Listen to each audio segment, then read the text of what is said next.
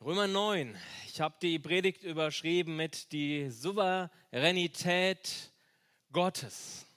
Und diese Souveränität Gottes, die haben wir schon letzte Woche gesehen. Und zwar im Kapitel 8, in dem glorreichen Vers 28 zum Beispiel. Aber auch ähm, in dem letzten Vers, womit das Kapitel äh, geendet hat, wo es heißt, denn ich bin gewiss, dass weder Tod noch Leben, weder Engel noch Fürstentümer, noch Gewalten, weder Gegenwärtiges noch Zukünftiges, weder Hohes noch Tiefes, noch irgendein anderes Geschöpf uns scheiden vermag von der Liebe Gottes, die in Christus Jesus ist, unserem Herrn. Wer in Jesus erlöst ist und in ihm bleibt, der ist sicher, nichts in dieser Welt wird ihn aus seiner liebenden Hand reißen. Gott verfolgt in unserem Leben einen souveränen Plan. Schon vor Grundlegung der Welt hat er uns erwählt. Das haben wir eben auch nochmal gesungen. Er hat die Kontrolle in unserem Leben. Und deswegen dürfen wir im Vers 28 diesen unglaublichen Vers lesen, dass uns alle Dinge in unserem Leben zum Besten dienen werden. Selbst Leid und Bedrängnisse. Ist Gott für uns? Wer kann gegen uns sein? fragt Paulus in Vers 31. Der in uns ist, Jesus Christus, ist größer als alles, was uns von außen bedrängt. Und sein Plan für uns beinhaltet und versichert uns seine Fürsorge, seine Ausrüstung und eine ewige Perspektive. Ja, er hat seinen Sohn für uns gegeben und so wird er uns mit ihm auch alles andere schenken. Alles, was zu einem gottgefälligen Leben und siegreichen Leben notwendig ist. Und das am Ende in eine ewige Herrlichkeit mündet. Und manchmal können wir diesen souveränen Plan Gottes in unserem Leben erkennen und wir loben Gott und preisen ihn. Aber auch sehr oft nicht.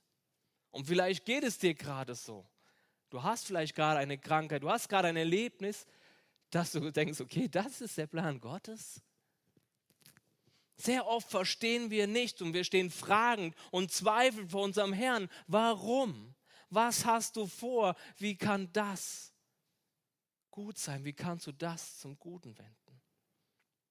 In Römer 11, da kommen wir noch hin, da heißt es in den Versen 33 bis 36, wie unerschöpflich ist Gottes Reichtum, wie tief ist seine Weisheit, wie unermesslich sein Wissen, wie unergründlich sind seine Entscheidungen, wie unerforschlich seine Wege. Hat jemals ein Mensch die Gedanken des Herrn ergründet? Ist je einer sein Berater gewesen? Wer hat Gott jemals etwas gegeben, so dass Gott es ihm zurückerstatten müsste? Gott ist es, von dem alles kommt, durch den alles besteht und in ihm, in dem alles sein Ziel hat. Ihm gebührt die Ehre für immer und ewig. Amen. Wir werden Gottes Wege in der Tiefe nie ganz erfassen. Weder in unserem persönlichen Leben noch seinen ganzheitlichen Plan mit dieser Welt, worin wir auch heute im Kapitel 9 einen Einblick bekommen. Warum nicht? Es heißt, denn meine Gedanken sind nicht eure Gedanken und eure Wege sind nicht meine Wege, spricht der Herr. Denn so hoch der Himmel so viel, denn so viel der Himmel höher ist als die Erde, so sind meine Wege höher als eure Wege und meine Gedanken als eure Gedanken. Unergründlich sind seine Entscheidungen. Daher ist es von uns weit verfehlt, alles ergründen und verstehen zu wollen. Wir können es. Ja, wir können und sollten ja Gott nicht auf die Kapazität unseres Intellekts, genau, da haben wir es, Intellekts, Intellekts äh, reduzieren. Gott ist so viel größer.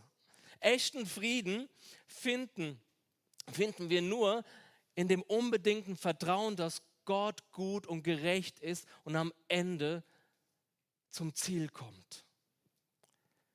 Ich mag, was Thomas von Aquin gesagt hat.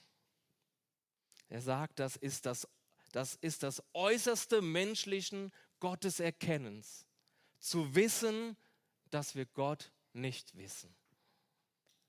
Und das merke ich auch, umso mehr ich in der Bibel studiere und versuche Gott zu erkennen, umso mehr erkenne ich, dass er so viel größer ist und ich ihn nicht ganz erfassen kann. Und das kann keiner von uns. In Kapitel 9, ja bis 11, befasst sich Paulus mit dem Volk Israel.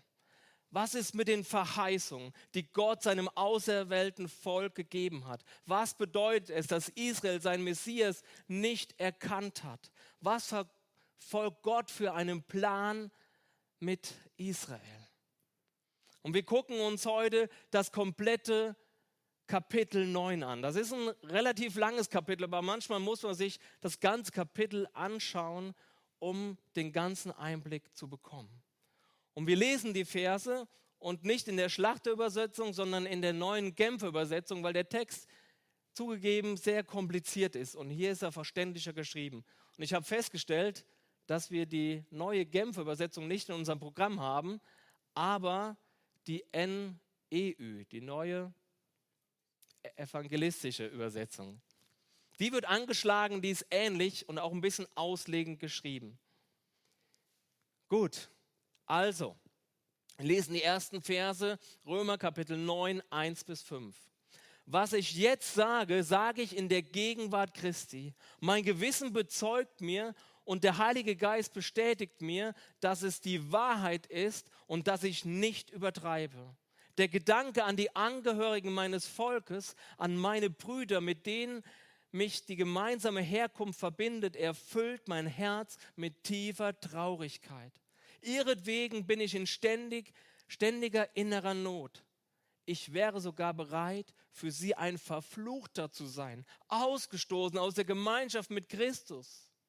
Sie sind ja Israeliten. Ihnen hat Gott die Sohneswürde geschenkt. Ihnen hat er sich in seiner Herrlichkeit gezeigt. Mit ihnen hat er seine Bündnisse geschlossen.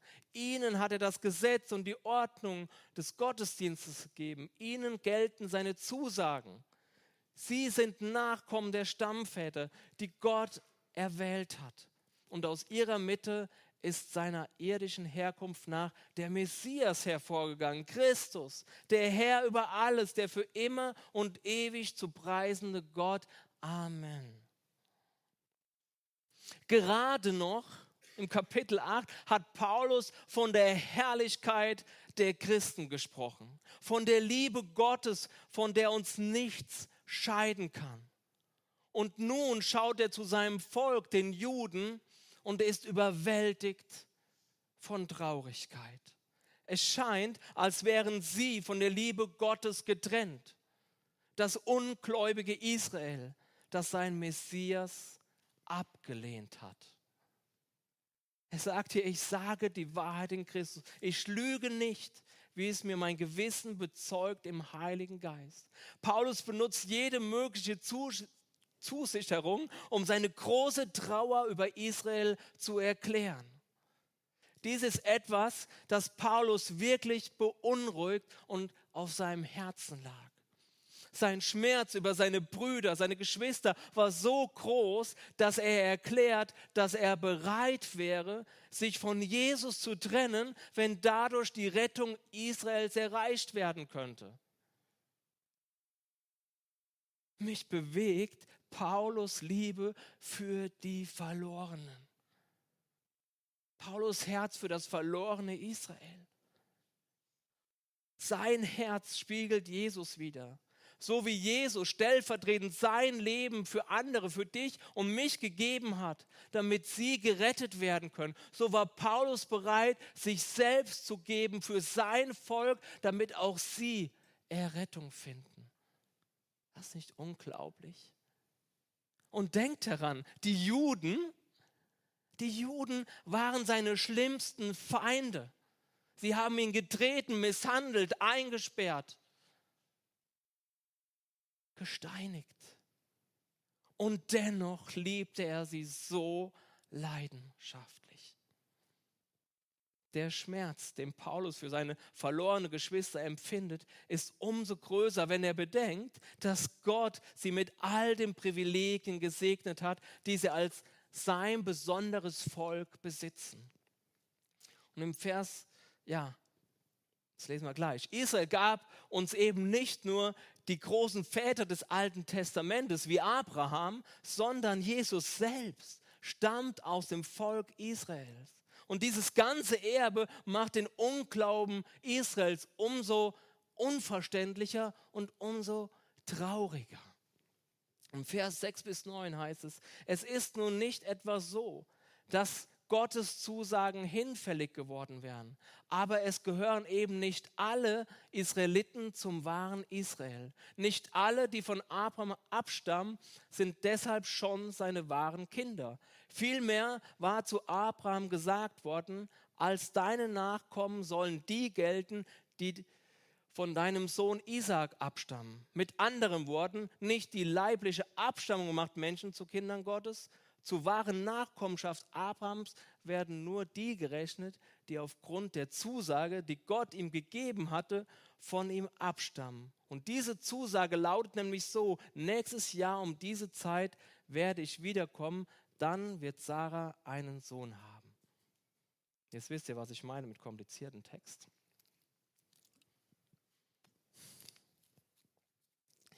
Wenn man damals das Volk Israel als Ganzes betrachtete, dann konnte man zu dem Schluss kommen, dass Gott untreu ist und all die Verheißungen, die, die, er seinem Volk gegeben hatte, hinfällig geworden sind. Aber Gottes Zusagen sind nicht hinfällig. Er ist treu. Aber nicht alle, die von Israel abstammen, sagt hier der Text, sind Israel. Eine Bedeutung des Namens Israel ist, von Gott regiert. Und Paulus will hier sagen, dass nur diejenigen richtige Israeliten sind, die auch von Gott regiert werden und nicht alle, die von Israel abstammen. Genauso wenig wie nicht jeder als Christ, nicht jeder, der als Christ bezeichnet wird, auch wirklich ein Nachfolger Christi ist. Und so ist nicht jeder ein Israelit, der einfach das in seinem Pass stehen hat sondern derjenige, der von Gott regiert wird. Denkt daran, bei Gott geht es immer um Beziehung, nicht um Titel, um irgendwelche Sakramente, die wir einhalten müssen, um seine Kinder zu sein oder um Abstammung, sondern um die Frage, wird mein Leben von Gott regiert? Bin ich erlöst und regiert Gott in meinem Leben? Und Paulus geht nochmal auf die Abstammung Abrahams genauer ein, weil viele Juden davon ausgingen, dass nur weil sie von Abraham abstammten, deswegen errettet sind. Und Paulus zeigt dir auf, dass es nicht sein kann. Denn Abraham ist, wie wir wissen, denn Abraham hatte, wie wir wissen, zwei Söhne. Und nur aus Isaaks Linie ist Israel entstanden obwohl Ismael, der zweite Sohn, ja genauso ein Sohn Abrahams war. Aber Ismael, so lesen wir, war ein Sohn nach dem Fleisch, geboren durch seine Magd Hagar. Es war, wenn wir die Geschichte lesen, nicht ganz so Gottes Plan, was Abraham da gemacht hatte. Ihm ging die Verheißung nicht so schnell genug, weil Sarah kein Kind bekam und dann hat er seine Magd genommen und ein Kind gezeugt. Das war nicht der Plan Gottes. Und Isaak aber war ein Sohn nach der Verheißung, geboren, wie von Gott verheißen, durch seine Frau Sarah. Daher hat auch Gott Isaak als Stammvater seines Volkes erwählt. Und aus Ismael, wer weiß, ist übrigens das arabische Volk entstanden. Wir lesen weiter, die Verse 10 bis 13. Und nicht nur dieses Mal war es so, sondern auch bei Rebekka als sie Zwillinge bekamen. Beide waren zwar Söhne unseres Stammvaters Isaak, aber Gott ist es, der beruft. Noch bevor sie daher geboren waren und irgendetwas Gutes oder Böses getan hatten, sagte er zu Rebekka, der Ältere wird sich dem Jüngeren unterordnen müssen. Und damit bekräftigte Gott die bleibende Gültigkeit seines Plans, nachdem seine Wahl nicht von menschlichen Leistungen abhängig ist, sondern einzig und allein von seiner eigenen freien Entscheidung. Darum heißt es in der Schrift auch, Jakob habe ich meine, Jakob habe ich meine Liebe zugewandt, aber Esau habe ich von mir gestoßen. Also die Entscheidung, die Gott in Bezug aus Ismael und Isaak getroffen hat, erscheint uns einigermaßen logisch. Es ist viel schwieriger zu verstehen oder ehrlich gesagt gar nicht zu verstehen, warum Gott Jakob statt Esau zum Erben des Heilsbundes erwählt hat. Gott erwählt Jakob, bevor die Kinder überhaupt geboren waren. Und er erwählt Jakob nicht aufgrund seines Charakters oder aufgrund seiner guten Werke, die er im Voraus schon erkannte, weil er der ewige Gott ist. Nein, sondern der Grund für die Entscheidung wurde in demjenigen gefunden, der beruft. Es war einfach Gottes Entscheidung. Das heißt, in diesem Fall, Gott bestimmt zuvor, wen er erwählt und wen er verwirft. Ohne dass Esau oder Jakob irgendeinen Einfluss auf diese Entscheidung hatten. Und von dieser Vorherbestimmung, die uns etwas fremd vorkommt, hören wir auch an anderen Stellen. Und wer letzte Woche aufmerksam den ganzen Text mitverfolgt hat, der hat auch da gesehen, dass es da schon um Vorherbestimmung ging und ich aber bewusst nicht darauf eingegangen bin, denn ich wusste, das muss ich heute etwas größer auspacken. Und da heißt es ja in dem Vers 8, 29, denn die er zuvor ersehen hat, die hat er auch vorherbestimmt, dem Ebenbild seines Sohnes gleichgestaltet zu werden. Und auch an anderer Stelle, in Johannes zum Beispiel, sagt Jesus zu seinen Jüngern, nicht ihr habt mich erwählt, sondern ich habe euch erwählt, damit der Vater euch gibt, nee, ich habe euch erwählt und euch dazu bestimmt, dass ihr hingeht und Frucht bringt und eure Frucht bleibt, damit der Vater euch gibt, was auch immer ihr bitten werdet in meinem Namen. Er wählt nun der Herr zuvor, wen er erretten will und wen er verstoßen will? Oder liegt es doch in unserer eigenen Verantwortlichkeit und Entscheidung des Menschen, Jesus als seinen Herrn und Erlöser anzunehmen? Die klare Antwort darauf ist ja. Die Bibel lehrt beides. Sowohl Erwählung als auch die eigene Verantwortlichkeit. Und das ist schwer zu verstehen, oder? In Offenbarung 22, 17 heißt es, komm, und wer es hört, der spreche, komm, und wen da dürstet, der komme, und wer da will, der nehme das Wasser des Lebens umsonst. Eine klare Einladung Gottes an alle, zu ihm zu kommen. Wie es auch in Timotheus 2, Vers 4 sagt, Gott will, dass alle Menschen, alle Menschen errettet werden und zur Erkenntnis der Wahrheit kommen. Alle, keine Vorauswahl. Und auch schon im Alten Testament heißt es in Josua 24, 24, Vers 15, erwählt euch heute, wem ihr dienen wollt die Eigenverantwortlichkeit des Menschen zu wählen. Warren Wiersbe, ein Bibelkommentator, sagt Folgendes. Niemand kann leugnen, dass mit der Souveränität Gottes und der Verantwortlichkeit des Menschen viele Rätsel verbunden sind. An keiner Stelle verlangt Gott von uns, zwischen diesen beiden Wahrheiten zu wählen weil sie beide von Gott kommen und zu seinem Plan gehören. Sie stehen nicht in Wettbewerb sondern sie wirken zusammen. Die Tatsache, dass wir das nicht ganz verstehen können, wie sie zusammenwirken, bedeutet nicht, dass sie es nicht tun. Und Chuck Smith, der Gründer der Calvary Chapel Bewegung, sagt, ich glaube, dass die Schrift beides lehrt. Die Souveränität Gottes als auch die Verantwortung des Menschen.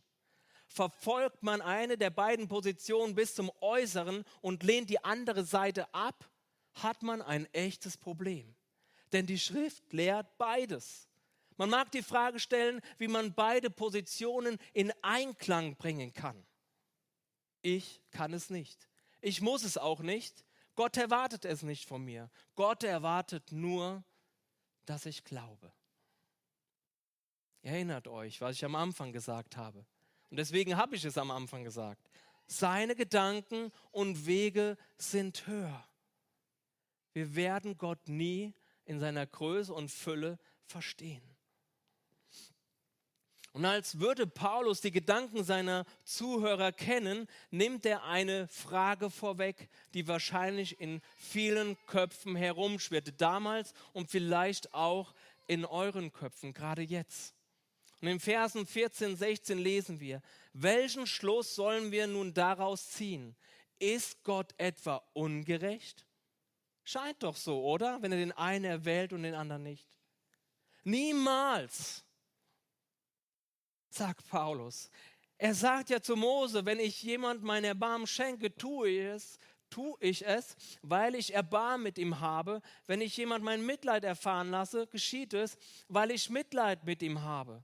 Es liegt also nicht an Menschen mit seinem Wollen und Bemühen, sondern an Gott und seinem Erbarmen. Gott ist gerecht. Punkt. Punkt. Damit steht und fällt alles. Daran ist nicht zu zweifeln. Niemals, sagt Paulus. Erbarmen und Gnade bedeutet, wir wissen das, bedeutet, dass wir nicht das bekommen, was wir verdient haben. Oder? Das ist Gnade. Wir sind aus Gnade errettet. Wenn Gott ausschließlich auf der Grundlage von Gerechtigkeit handeln würde, würde niemals irgendjemand von uns gerettet. Denn keiner ist gerecht. Und würde Gott gerecht handeln, würde keiner gerettet. Aber er handelt in Gnade. Wir bekommen das, was wir nicht verdient haben. Die Barmherzigkeit Gottes wird uns nicht aufgrund unseres Wollens oder Bemühens gegeben, heißt es hier, sondern einfach aus seinem Wunsch heraus, sich zu erbarmen. Gott ist niemals ungerecht zu irgendjemanden, aber er behält sich das Recht vor, mit einzelnen Menschen mehr als gerecht zu sein, wenn er es will. Und das verstehen wir nicht, aber es ist so. Keiner von uns hat Gottes Zuwendung verdient. Wer sind also wir, dass wir Gottes Handeln kritisieren oder es als Unrecht empfinden? Es ist Gnade. Und wir sind nur Menschen. Wer sind wir, dass wir Gott sagen, dass er Unrecht handeln würde? Verse 17 bis 18. Aus diesem Grund steht in der Schrift auch folgendes Wort, dass Gott dem Pharao sagt, die Macht, die du hast, habe ich dir deshalb gegeben, weil ich an dir meine eigene Macht zeigen will und weil dadurch mein Name überall in der Welt bekannt werden soll. Wir sehen also, dass Gott so handelt, wie er es will.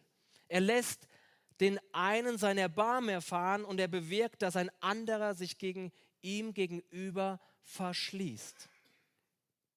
Also Paulus führt hier ein weiteres Beispiel an, um seine Souveränität in der Geschichte zu zeigen.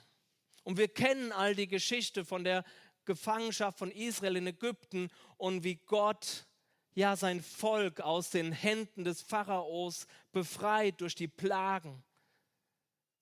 Und Paulus sagt uns hier, dass dass Gott den Pharao die Machtposition gegeben hat, weil er an ihm seine eigene Macht zeigen wollte.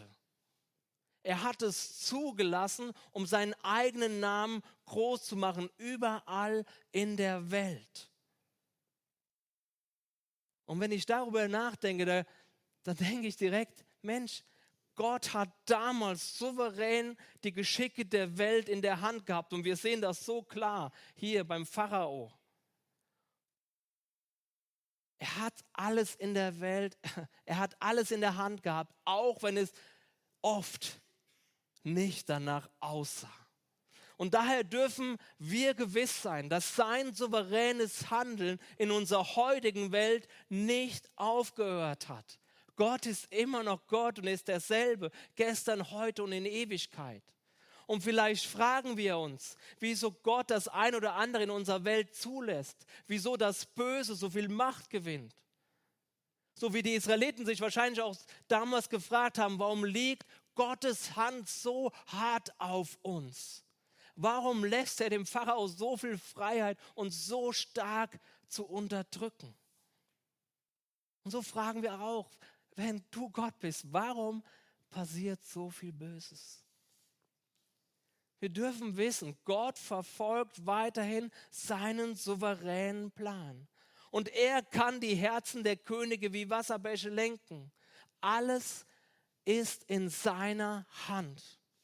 Und diejenigen, die wie der Pharao in ihrem Stolz ja, ihr Herz gegenüber Gott verschließen und selbst Gott spielen, als hätten sie alles in der Hand, werden sich eines Tages vor Gott beugen.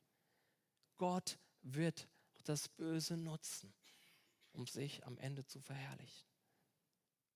Auch wenn es oft nicht so aussieht, auch heute, auch nicht in deinem Leben. Gott hat die Kontrolle. Er verfolgt einen Plan. Verse 19 bis 24. Man wird mir jetzt entgegenhalten, warum zieht er uns dann noch zur Rechenschaft? Dem, was er beschlossen hat, kann sich ja doch niemand widersetzen. So, was bildest du dir ein? Du bist ein Mensch und willst anfangen, mit Gott zu streiten? Sagt etwa ein Gefäß zu dem, der es geformt hat, warum hast du mich so gemacht, wie ich bin? Hat der Töpfer nicht das Recht, über den Ton zur Verfügung und aus ein und demselben Masse zwei verschiedene Gefäße zu machen? Eines für einen ehrenvollen Zweck und eines für einen weniger ehrenvollen Zweck? Und was sagst du dazu, dass Gott die, die gewissermaßen als Gefäße seines Zorns für das Verderben bereitgestellt sind, bisher mit so großer Geduld getragen hat? Er will zwar, dass man an ihnen die Auswirkungen seines Zorns sieht und seine Macht erkennt. Andererseits will er aber auch, dass man erkennt, in welchem reichen Maß er seine Herrlichkeit den Gefäßen seines Erbarmens schenkt. Uns, für die er diese Herrlichkeit vorbereitet hat. Er hat uns dazu bestimmt, an ihr teilzuhaben und hat uns auch berufen, nicht nur aus dem jüdischen Volk, sondern auch aus den anderen Völkern. Wenn man die Geschichte e- mit Esau und Jakob gehört hat, wie Gott ihre Leben klar lenkt, wie er auch den Pharao absolut in seiner Hand hat und sich offensichtlich keiner Gottes Willen widersetzen kann, könnte man fragen, was habe ich dann noch überhaupt eine Verantwortung vor Gott? Wenn er eh alles vorbestimmt hat. Ich kann machen, was ich will.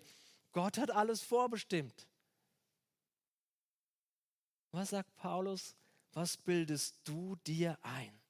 Du bist ein Mensch und willst anfangen, mit Gott zu streiten. Wer bist du denn? Gott ist der Töpfer und wir sind der Ton. Es liegt in seiner Hand, was er aus unserem Leben macht. Aber das befreit uns nicht von unserer Verantwortung. Denn das lehrt die Bibel sehr klar, dass wir eine eigene Verantwortung vor Gott haben, wie wir leben und unsere Entscheidungen treffen. Um nur einen Vers zu nennen, wo es heißt, wir werden ernten, was wir säen. Wir haben eine eigene Verantwortung. Und auch wenn Paulus es hier nicht erwähnt, aus der Geschichte wissen wir, wenn wir die ganze Geschichte mit dem Pharao lesen, dass der Pharao großartige Gelegenheit, also ihm wurden großartige Gelegenheit gegeben, sein Herz Gott zuzuwenden. Doch er entschied sich immer und immer wieder gegen Gott. Er rebellierte gegen Gott und verschloss sein Herz, bis am Ende Gott sein Herz verschlossen hat. Und wenn Gott sich dafür entscheidet, sich selbst zu verherrlichen, indem er die Menschen ihren eigenen Weg gehen lässt und in gerechter Weise seinen Zorn empfangen lässt, wer kann sich ihm dann widersetzen? David Gussig sagt zu diesen Gefäßen des Zorns, die zum Verderben zugerichtet sind, sagt er, Paulus sagt hier nicht, dass Gott sie darauf vorbereitet hat, zerstört zu werden. Die Gefäße schaffen es schon selbst. Und ich musste an Römer 2, Vers 5 denken, wo es heißt, aber aufgrund deiner Verstocktheit und deines unbußfertigen Herzens häufst du dir selbst Zorn auf für den Tag des Zorns. Also es ist Gottes, äh, es ist des Menschen Verantwortung. Es ist immer beides. Er hat die Verantwortung des Menschen und Gottes Souveränität. Das eine schließt das andere nicht aus, auch wenn wir das mit unserem begrenzten Verstand nicht begreifen können. Im Geben seines Sohnes für die Sünde der Welt können wir sehen, dass Gott kein Gefallen daran hat, seinen Zorn über die Menschen auszugießen. Er hat alles getan, um das nicht zu tun. Vielmehr ist es sein Verlangen, dem Menschen durch sein Erbarmen seine Herrlichkeit zu schenken. Seien es die Juden oder auch die Heiden, alle anderen Völker die letzten Verse 25 bis 29. Wie er es im Buch der Propheten Hosea sagt, ich werde die mein Volk nennen, die nicht mein Volk waren. Ich werde die meine geliebte Frau nennen, die bisher ungeliebt war. Gerade dort, wo ihnen gesagt wurde, ihr seid nicht Gottes Volk, werden sie Söhne und Töchter des lebendigen Gottes genannt werden. Und Jesaja ruft im Hinblick auf Israel aus, selbst wenn die Israeliten so zahlreich wären wie der Sand am Meer, wird doch nur ein kleiner Teil von ihnen übrig bleiben und gerettet werden. Denn was der Herr angekündigt hat, das wird er auch ohne Einschränkung und ohne Verzögerung auf der ganzen Erde ausführen. Was Jesaja hier über Israel vorausgesagt hat, sagt er auch an einer anderen Stelle. Es heißt dort, hätte der Herr, der allmächtige Gott, nicht einige von unserem Volk übrig gelassen, dann wäre es uns wie Sodom gegangen. Es wäre mit uns dasselbe geschehen wie Gomorra. Ich kann hier nicht auf jeden Vers eingehen, aber zusammenfassend sagen diese Verse, dass die Verheißung Gottes für Israel nicht gescheitert sind. Sie sind wirksam für die, wo Gott im Leben regieren darf. Er ist treu. Aber das sind, wie wir lesen, immer nur wenige. Immer und immer wieder hat Gott sich in seiner Liebe zu seinem Volk ausgestreckt. Denn das lesen wir auch in Jesaja ich bin gesucht worden von denen, die nicht nach mir fragten. Ich bin gefunden worden von denen, die nicht nach mir suchten. Ich habe gesagt, hier bin ich, hier bin ich, zu einem Volk, über dem mein Name nicht ausgerufen war. Den ganzen Tag habe ich meine Hände ausgestreckt nach einem widerspenstigen Volk, das seinen eigenen Gedanken nachgeht, auf dem Weg, der nicht gut ist. Obwohl Gott seinem Volk immer und immer wieder seine Liebe gezeigt hat, ihn immer wieder vergeben hat, immer wieder einen Neuanfang geschenkt hat, haben sie ihn am Ende als Ganzes verworfen. Doch Gott hat sein Volk nicht verstoßen. Er verfolgt seinen souveränen Plan.